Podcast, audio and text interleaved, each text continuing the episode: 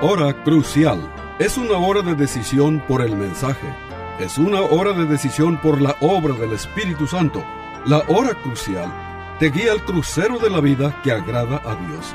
Aquí te presento al orador bíblico, el doctor Adán Rodríguez. Él te habla hoy. Y al fin de esta audición, si tú quieres, llámale al teléfono 956-289-3340. Repito, 956-289-3340. Disfruta la música y aquí te presento al orador bíblico, el doctor Adán Rodríguez.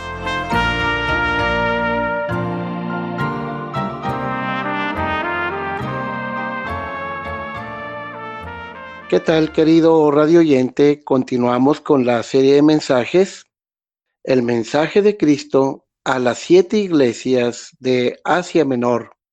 Y la semana anterior estuvimos hablando sobre la iglesia de Sardis, una iglesia muerta, era un cadáver eclesiástico. Este, pero bueno, vamos a hablar más sobre esto después de escuchar este canto.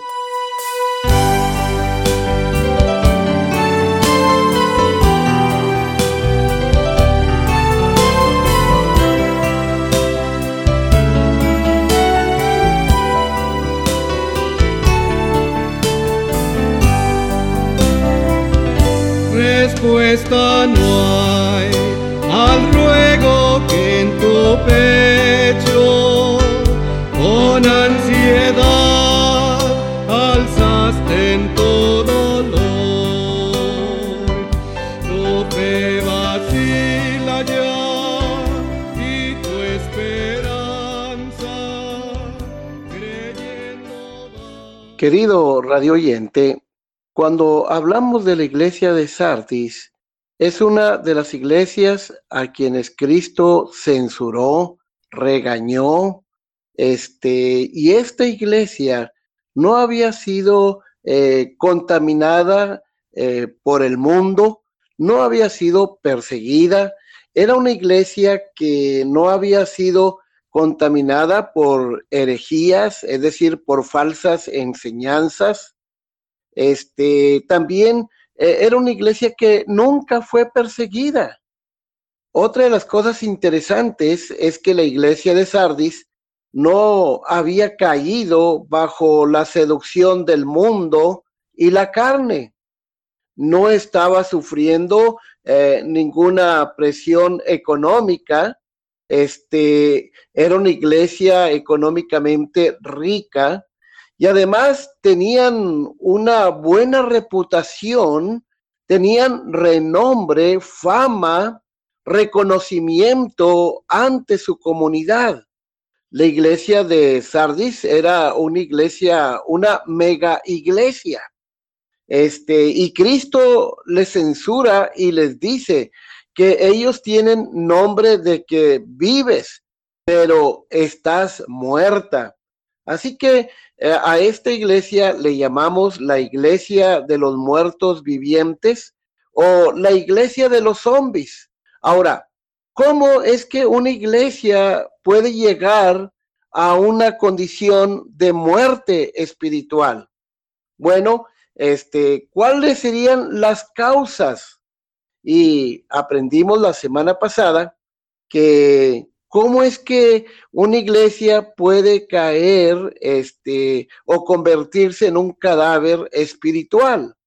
Bueno, este, claramente vemos nosotros que eh, la iglesia de Sardis era una iglesia cuyos miembros, sí, muchos miembros, pero no habían nacido de nuevo. Es decir, eh, la mayoría de su membresía eran personas no convertidas a Cristo realmente, no nacidas de nueva, de nuevo. E, eran como hoy en día en los cristianos, hay muchos cristianos en las iglesias que son solamente cristianos nominales, es decir, cristianos de nombre, pero que no evidencian eh, nada acerca de la vida nueva, acerca del nuevo nacimiento. Ahora, ¿cómo puede suceder que una iglesia que empiece bien termine mal? Bueno, Este, hoy en día, por ejemplo, la mayoría de las iglesias que empiezan mal terminan peor. Pero la iglesia de Sardis comenzó bien, pero terminó mal. ¿Cómo es que se puede llegar a, a este punto? Bueno, esta es la explicación que dimos la semana pasada. Primero, cuando una iglesia pierde su visión espiritual, ¿qué queremos decir con esto?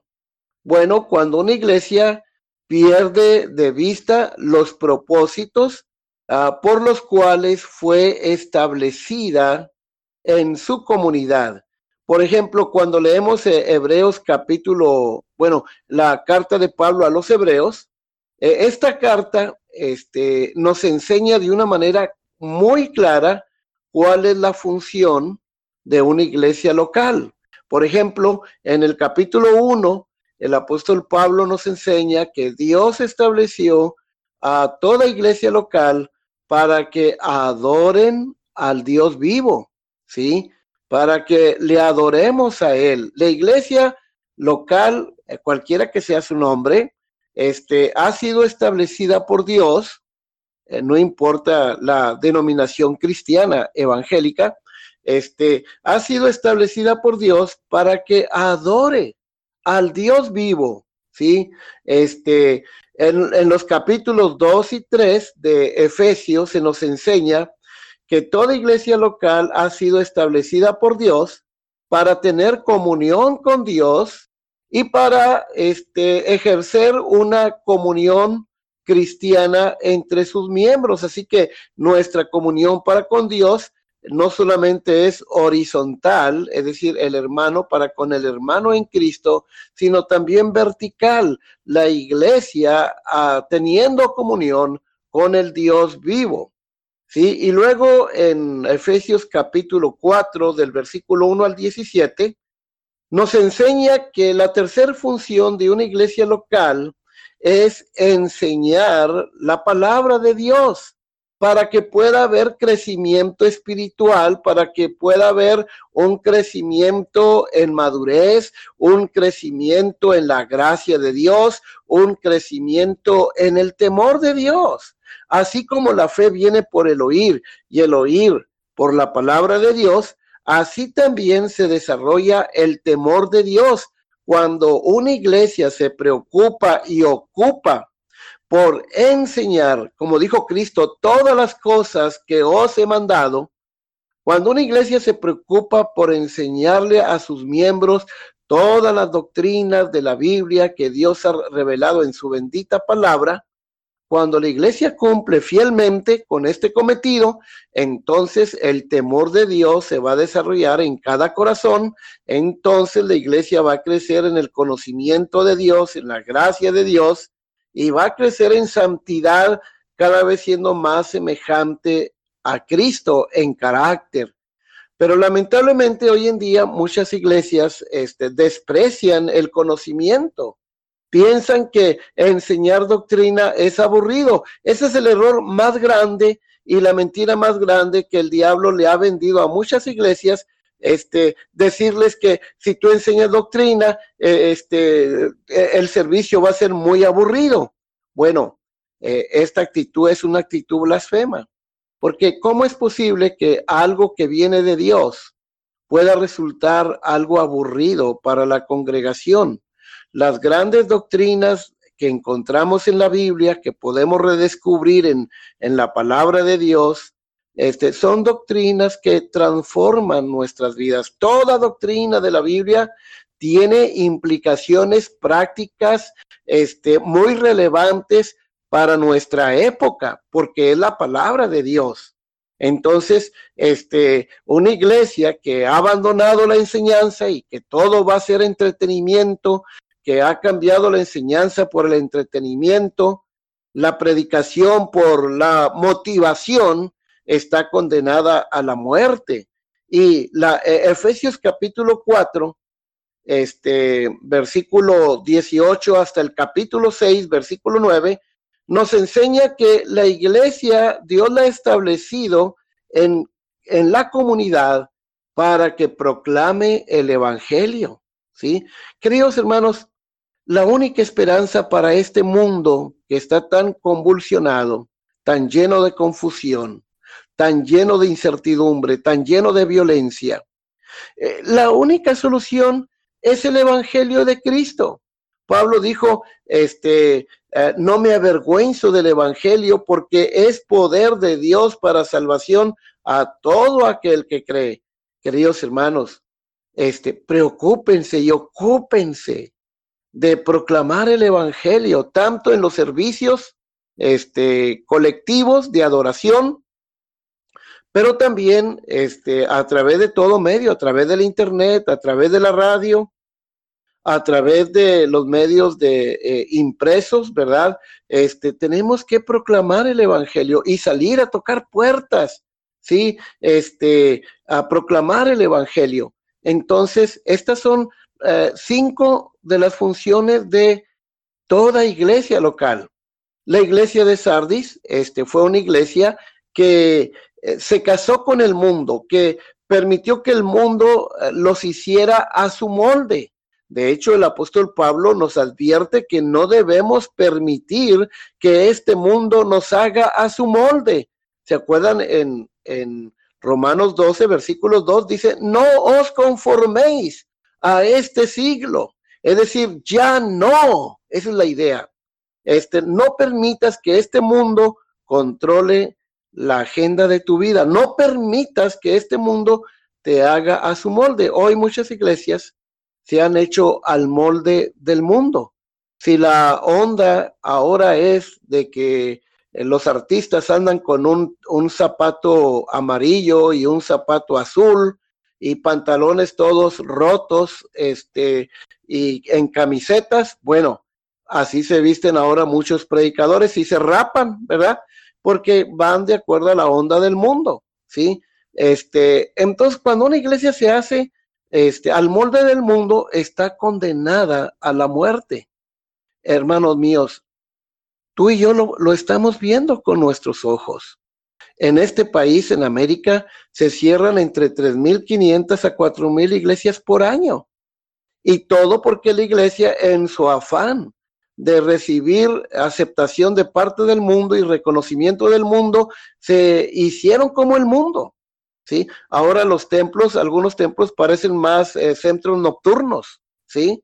Parece que la gente está en una discoteca, este, en vez de en un lugar donde se adora con solemnidad, con reverencia, con alegría al Dios verdadero. ¿Sí? Ahora bien, queridos hermanos, esto fue la, condición de esta iglesia de, de, Sardis. Estuvimos hablando mucho acerca de, de ella. Entonces, el primer paso para que una iglesia se convierta en una iglesia muerta es cuando la iglesia ha perdido el propósito o los propósitos por los cuales fue establecida en la comunidad.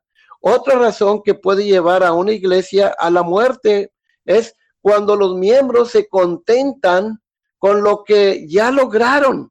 A mí me ha tocado hablar con muchos miembros de iglesias que siempre están platicando, contando, conversando, eh, todo lo que ellos hicieron cuando llegaron a la iglesia hace 20, 30 años. Pero la pregunta es, bueno, ¿y qué estás haciendo ahora? ¿Sí? Cuando los miembros llegan a ese punto, ¿verdad? Al, al punto de, este, simplemente contentarse con lo que se hizo en el pasado y que del presente y que del futuro. Este, otra razón que puede llevar eh, a una iglesia al fracaso rotundo es cuando los miembros se vuelven negligentes, descuidados, flojos en el servicio de Dios. Y noten cómo Cristo regañó a esta iglesia de Sardis porque dejaron de velar por no haber sido vigilantes, ¿sí? Por no mantenerse despiertos espiritualmente. Ahora, ¿qué era lo que la iglesia de Sardis tenía que vencer? Bueno, tenía que vencer la tendencia de caer en la religiosidad. Este es un peligro para toda iglesia, ¿sí? Tenían que vencer la tendencia de ser oidores de la palabra, y no tan, eh, de ser oidores y no hacedores de la palabra. ¿Cuánta gente va a las iglesias, escuchan la palabra de Dios y solamente son oidores olvidadizos porque no aplican la enseñanza de la predicación o la enseñanza en la escuela dominical, nunca la aplican a sus vidas. Y, la exhortación de Dios es que debemos ser hacedores de la palabra y no tan solamente oidores, ¿sí? Eh, engañándonos a nosotros mismos. Y, esta iglesia tenía que vencer la tendencia a no velar. Tenían que vencer la tendencia a vivir descuidadamente, la tendencia a la flojera. Pues bien, queridos hermanos, esto fue la, triste condición de esta iglesia de Sardis, una mega iglesia, sí, este, eh, que, que tenía mucho reconocimiento de parte de la comunidad, pero ante los ojos de Dios estaba reprobada. Ante los ojos de Dios era una iglesia muerta, ante los ojos de Cristo. Hoy vamos a hablar de una de las iglesias que fueron fieles. De estas siete iglesias, solo hay dos iglesias para quienes Cristo solo tenía palabras de elogio, palabras de reconocimiento, eh, palabras de, ánimo. Y una de esas iglesias fue la iglesia de Esmirna y ahora la iglesia que nos toca hoy empezar a, a estudiar es la iglesia de Filadelfia. Filadelfia fue una iglesia fiel. Cristo la bendijo este, Cristo dio solo palabras de elogio para esta iglesia. Ojalá que tu iglesia y mi iglesia puedan seguir el ejemplo de la iglesia de Esmirna, puedan seguir el ejemplo de la iglesia de Filadelfia. Mira lo que Cristo le dice a la iglesia de Filadelfia. Voy a leer Apocalipsis capítulo 3, versículo 7 al versículo 13. Dice, escribe al ángel de la iglesia en Filadelfia, es decir, al pastor de la iglesia de Filadelfia.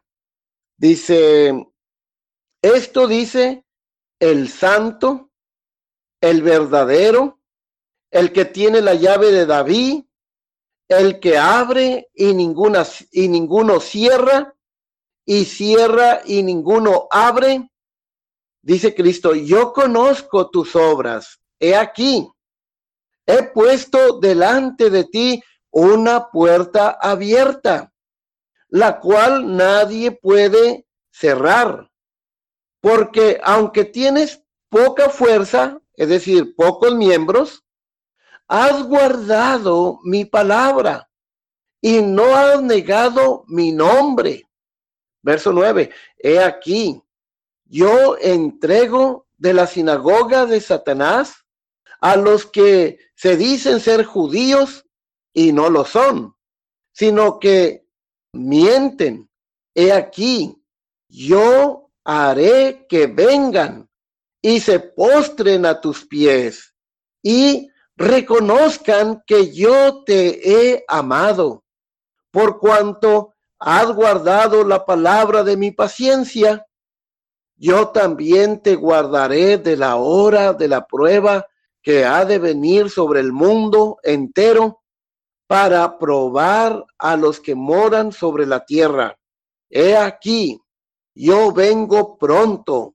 Retén lo que tienes para que ninguno tome tu corona.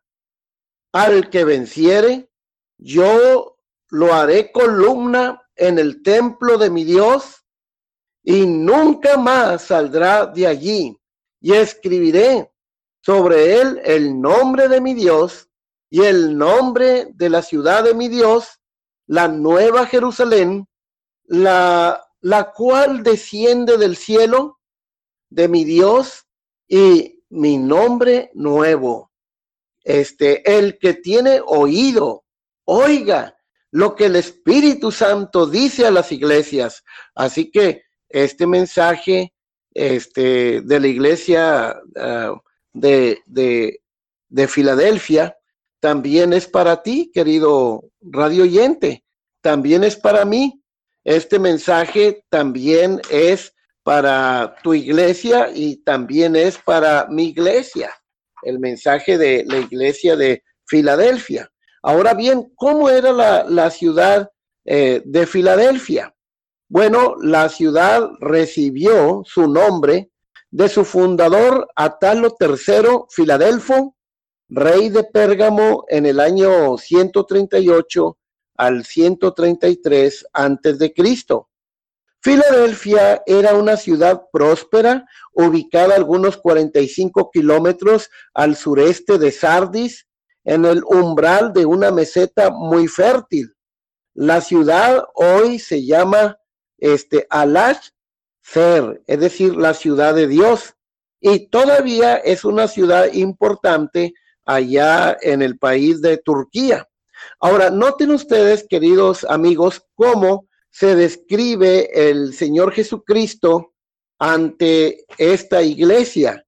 El Señor se describe en el versículo 7, dice, escribe al ángel de la iglesia en Filadelfia, esto dice el santo, es decir, Cristo se refiere a él como aquel ser este que lleno de santidad, él es santo, santo, santo. Dice, se describe como aquel que es verdadero. Dice, el santo, el verdadero, es decir, el que está lleno de verdad, en él no hay engaño. Dice, el que tiene este, la llave de David, es decir, esto habla de la autoridad de Cristo, ¿sí? Este, su autoridad para abrir y cerrar. Ahora vean ustedes el mensaje de Cristo a esta iglesia, pues lo encontramos en los versículos del 8 al versículo 13. Querido radio oyente, la iglesia de Filadelfia, como la iglesia de Esmirna, no reciben palabras de condenación, no recibieron ninguna amonestación, ningún regaño de parte del Señor Jesucristo. Tanto Esmirna como Filadelfia fueron iglesias que solo recibieron palabras de alabanza, palabras de elogio de parte del Señor Jesucristo. Qué hermoso, querido radio oyente, que tu iglesia, que mi iglesia, eh, por ser fieles a Cristo, por no casarse con el mundo, por hacer cumplir con los propósitos como iglesia, eh, por los cuales Dios nos estableció en nuestra comunidad, podamos recibir no solamente en el presente, pero también en aquel gran día, palabras de elogio de parte de nuestro Señor Jesucristo. Hemos orado para que tu iglesia sea como la iglesia de Filadelfia y para que tú seas como un miembro como la iglesia de Filadelfia. Ahora vean ustedes la aprobación y la alabanza de nuestro Señor Jesucristo. Jesús, Jesús, el Hijo de Dios, Jesucristo, alaba a la iglesia de Filadelfia, dice, por guardar la palabra de Dios. Le dice en el versículo 8, la segunda parte, eh, dice, has guardado mi palabra, por cuanto has guardado la palabra de mi paciencia. Versículo 10. Es decir, esta iglesia habían guardado, es decir, era una iglesia que ponía en práctica en su vida la palabra de Dios. Era una iglesia muy práctica, es decir, práctica en cuanto a obedecer las enseñanzas de Dios, no pragmática como nuestra cultura hoy, sino una iglesia que practicaba lo que creía. Esto es maravilloso para ti y para mí. Noten ustedes, este, el Señor las felicita porque esta iglesia no negó su nombre. Les dice en el versículo 8, la tercera parte, dice, y no has negado mi nombre. Esto indica que era una iglesia que habían proclamado públicamente el nombre de Cristo. Era una iglesia teocéntrica, era una iglesia que centraba su, su alabanza, su adoración, en Dios y no en el hombre. Era una iglesia cristocéntrica que su mensaje se enfocaba en la persona divina y humana de Cristo, en la obra redentora de Cristo. Oh, queridos hermanos, qué hermoso sería que cada uno de nosotros como iglesias, ¿verdad? Podamos seguir este ejemplo de la iglesia de Filadelfia Noten, era una iglesia también compuesta de pocos miembros, no era una mega iglesia, quizás tenían 80 miembros, uh, 100 miembros, 70 miembros, no sabemos, pero no era, una, no era una mega iglesia, ¿sí? Este, pero era una iglesia que tenía un poder espiritual maravilloso, ¿sí? Este, por ejemplo, Sardis era una mega iglesia, pero estaba muerta, como hoy en día la mayoría, no todas, pero la mayoría de las mega iglesias están muertas espiritualmente, porque sus miembros no son realmente personas convertidas al evangelio, no son personas nacidas de nuevo. Este Sardis no era una, eh, Sardis era una mega iglesia, una iglesia muerta. Filadelfia, aunque era una iglesia con poca membresía, era una iglesia que estaba viva para la gloria de Dios. Tanto la iglesia en Filadelfia como la iglesia en Esmirna se encuentran ubicadas, fíjense bien, este, en ciudades donde existía una sinagoga de Satanás. ¿sí?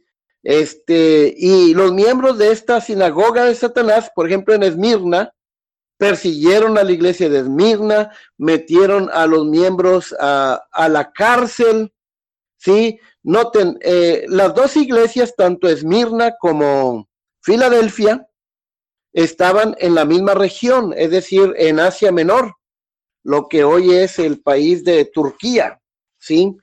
Y las dos iglesias estaban, eh, bueno, estaban en el mismo punto histórico, eh, vivían en la misma época. Este, ahora noten, ninguna de estas dos iglesias fue regañada o condenada por Cristo, solamente el Señor Jesucristo tuvo palabras de alabanza, de elogio para estas iglesias. Pero vean ustedes que había una diferencia entre la iglesia de Esmirna y la iglesia de, de Filadelfia.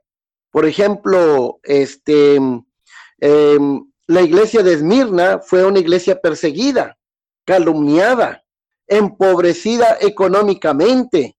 ¿sí? Algunos de sus miembros recibieron este, el martirio por causa de su fe en Cristo. En cambio, la iglesia de Filadelfia fue una iglesia que no experimentó estas condiciones como el martirio, la persecución, a pesar de que fue fiel a Cristo en su comunidad. Este, Cristo interviene en la pequeña iglesia de Filadelfia para proporcionar una puerta abierta, es decir, una puerta para el evangelismo. Dice, el que abre y ninguno cierra y el que cierra y ninguno abre. Bueno, queridos hermanos, este, vamos a seguir hablando de la iglesia de Filadelfia, este, una iglesia fiel, este, y vamos a ver por qué unas iglesias que son fieles, unas crecen mucho y otras crecen poco. ¿Por qué? Bueno, les voy a decir de una vez antes de despedirme, es la soberanía de Dios, pero esto lo vamos a discutir en la próxima eh, eh, edición, en la próxima edición, en el próximo programa. Que Dios les bendiga. Se despide la voz amiga del pastor Adán Rodríguez, pastor por la gracia de Dios y la paciencia de la Iglesia Bautista Jerusalén de Far, Texas. Hasta la próxima, que Dios les bendiga.